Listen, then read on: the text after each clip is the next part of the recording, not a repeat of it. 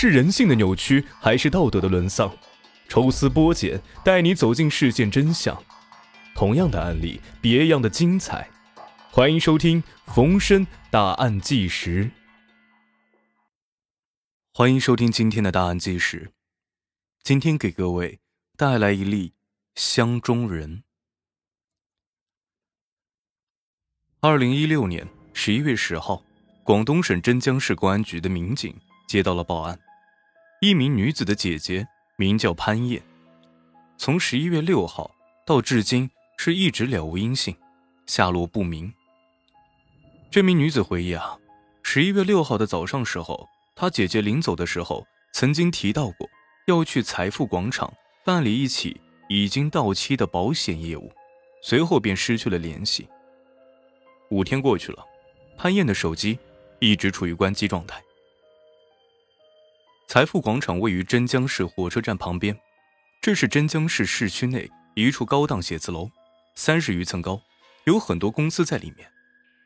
民警调取了大楼内的视频，很快民警发现了潘燕的身影。电梯内的监控显示，十一月六号早上八点半左右，潘燕进入电梯，来到了大楼的十三层。然而经过查找，在当天电梯的监控中，并没有潘燕离开的画面。警方调查发现，潘燕曾经在这个大楼里一家保险公司里上过班，上了几个月过后就离职了。而这家公司的员工表示，自己在十一月六号上午并没有见到潘燕。进一步调查显示，在十一月六号早上，潘燕曾多次拨打一个电话，电话的持有人名叫李坚，是潘燕曾经的同事。现在仍然供职于那家保险公司，而当天潘燕乘电梯到达的十三层，正是李坚租住的公寓所在的楼层。听到李坚的名字，警方感觉很敏感，因为他们对于这个李坚很熟悉。原来李坚曾经因为盗窃被判处有期徒刑十年，二零一四年才刚刚刑满释放。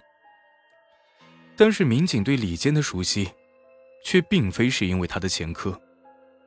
一个月之前，李坚刚刚因涉嫌一起迷奸案被镇江警方立案调查，但是由于缺乏种种证据，这起案件迟迟没有进展。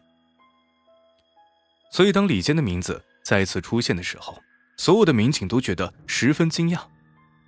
李坚这几天并没有什么异常，正常的上下班。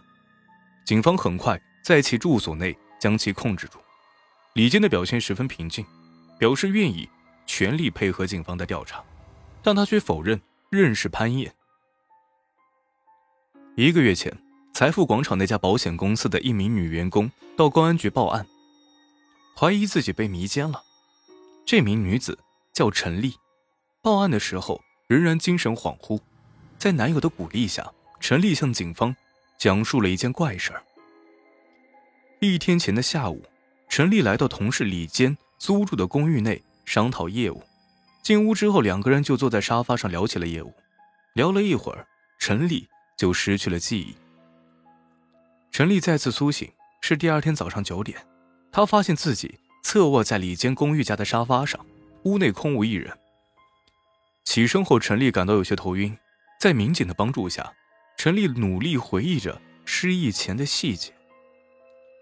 他想起两个人聊天的过程中，李坚曾经给他倒了一杯水，而就是在喝完这杯水之后，陈丽就失去了记忆。但是陈丽并不确定自己有没有被侵犯，身上的财物也没有任何的损失。在报案之前，陈丽也到了医院做了检查，结果显示，除了头部和身上一些轻微的擦碰以外，身上并没有任何被侵害的痕迹。但是无缘无故的晕了十几个小时，陈丽还是在男朋友的劝导下到公安局报了案。经过法医的专业检验，陈丽的确没有被侵犯过，而且经过了十几个小时，陈丽体内也没有检验出药物的成分。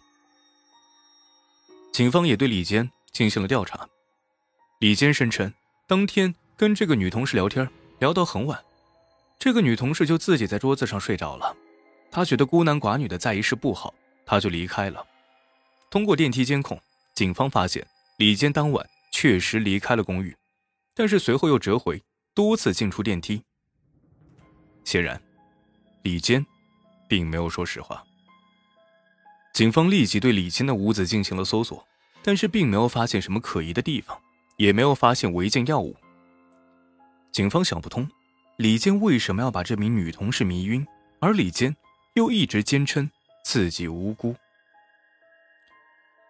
就在上起案件的疑云还没有消散，又出现了另一起失踪女子潘燕。种种迹象显示，十一月六号，潘燕曾经去十三楼找过李坚。警方突。警方出动警力，将这栋三十层高的楼每一个角落都找了一遍，但是仍然一无所获。警方再一次对李坚的单身公寓进行了检查，检查结果还是跟上次一样，整洁如常，没有什么异样。一个细心的侦查员发现里间加沙发中的垫子跟上次来检查时的不一样，沙发垫的套子不见了。此外，还发现了一个细节。第一次检查的时候，屋内角落里的一个行李箱也不见了。随着监控排查的深入，警方发现了惊人的一幕：电梯内的监控画面显示，十一月六号下午一点十分左右，李坚拉着一个很大的行李箱走进了电梯，行李箱上覆盖着一个绿色的塑料袋。而在电梯到了一楼之后，李坚费了很大的力气才将箱子从电梯推了出去。在大楼门外的监控画面当中啊，民警隐约的看到箱子的形状已经扭曲，而从轮廓来看，箱子里面装的很像是一个人。李坚拉着箱子经过停车场过后，将箱子绑在摩托车的后座，随后驶离。李金的行李箱中装的很有可能就是潘燕。警方顺着李坚的摩托车走的方向。靠着监控一路追踪，直到在始兴县的一个小镇消失，进入了一片山区。那个地方山高林密，地形复杂。如果李坚将尸体抛于此处，无疑是最让警方头疼的地方。四十五分钟后，视频中再次出现了李坚驾驶摩托车的身影。此时的摩托车后仍然绑有行李箱，但是当到了韶关周田的位置时，箱子就不见了。如果李坚将尸体抛弃在周田镇，那为何要绕道进山呢？二零一六年十一月十一日晚，经过搜查，警方在周田镇的一条路边发现了这个被丢弃的行李箱。这个箱子里是空的，显然，李坚是在利用这个箱子扰乱警方的视线。警方提取了行李箱内的生物检材，警方认为箱子里应该有嫌疑人的 DNA 和。潘燕的 DNA，但是 DNA 的检测结果却让所有人大吃一惊。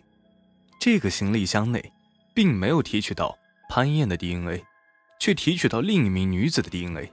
这名女子正是一个月前迷奸案的女子陈丽。那陈丽的 DNA 为何会出现在这个行李箱里面？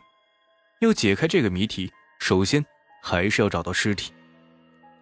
二零一六年。十一月十三号，在李坚的带领下，警方开始对那片山区开展了搜索。根据李坚回忆的地点，民警一次次的调整方位，甚至出动了警犬，但是却始终找不到尸体。二零一六年十一月十四号，警方在李坚的车库找到了李坚抛尸用的摩托车。摩托车是李坚的一个重要爱好，平时会跟固定的车友一起出去骑行。而那片山区是李坚经常去跑山的地方。警方从一个李坚的车友那儿得知啊，李坚的摩托车带有定位系统，能够记录下行车的全部轨迹。定位系统显示，摩托车在北山的一处地点停留了二十五分钟左右。十一月十四号下午，民警在那处停留地点发现了失踪者潘燕的尸体。李坚交代，他和潘燕是曾经的同事。二零一六年八月，在李坚的劝诱下，潘燕将五十余万交给李坚购买一份高收益的保险。但是李坚拿到这笔钱之后，却没有购买任何的保险产品，而是自己扣了下来，买了自己最喜欢的宝马摩托车。在潘燕多次催还未果之后，李坚开始设计怎么杀人灭口了。李坚电脑上的浏览记录显示，他在网上买了一个大行李箱，还百度过这个箱子能不能容纳一个女的的肩宽，还有人死了之后多长时间发臭腐败。二零一六年十月，李坚假借探讨业务为由，找来和潘燕身材相仿的女同事陈丽，并使用药物将其迷晕，随后将陈丽。放入事先准备好的行李箱，他的目的只是为了测试一下行李箱的大小，这也就解释了为什么在陈丽被迷晕之后没有被侵害的迹象，而在行李箱中却提取到了陈丽的 DNA。二零一六年十一月六号，李坚将潘燕约到了公寓内，按照早就预谋多日的方案将潘燕杀害，随后将她装入箱子带出大楼。李坚知道。警方会在监控中看到箱子，为了扰乱警方的视线，因此他故意将尸体和箱子分开抛弃。天不藏恶，李健用骗来的钱买来的摩托车，却记录下了他销毁罪证的轨迹。李坚也终将为他的一己私利遭受到法律的制裁。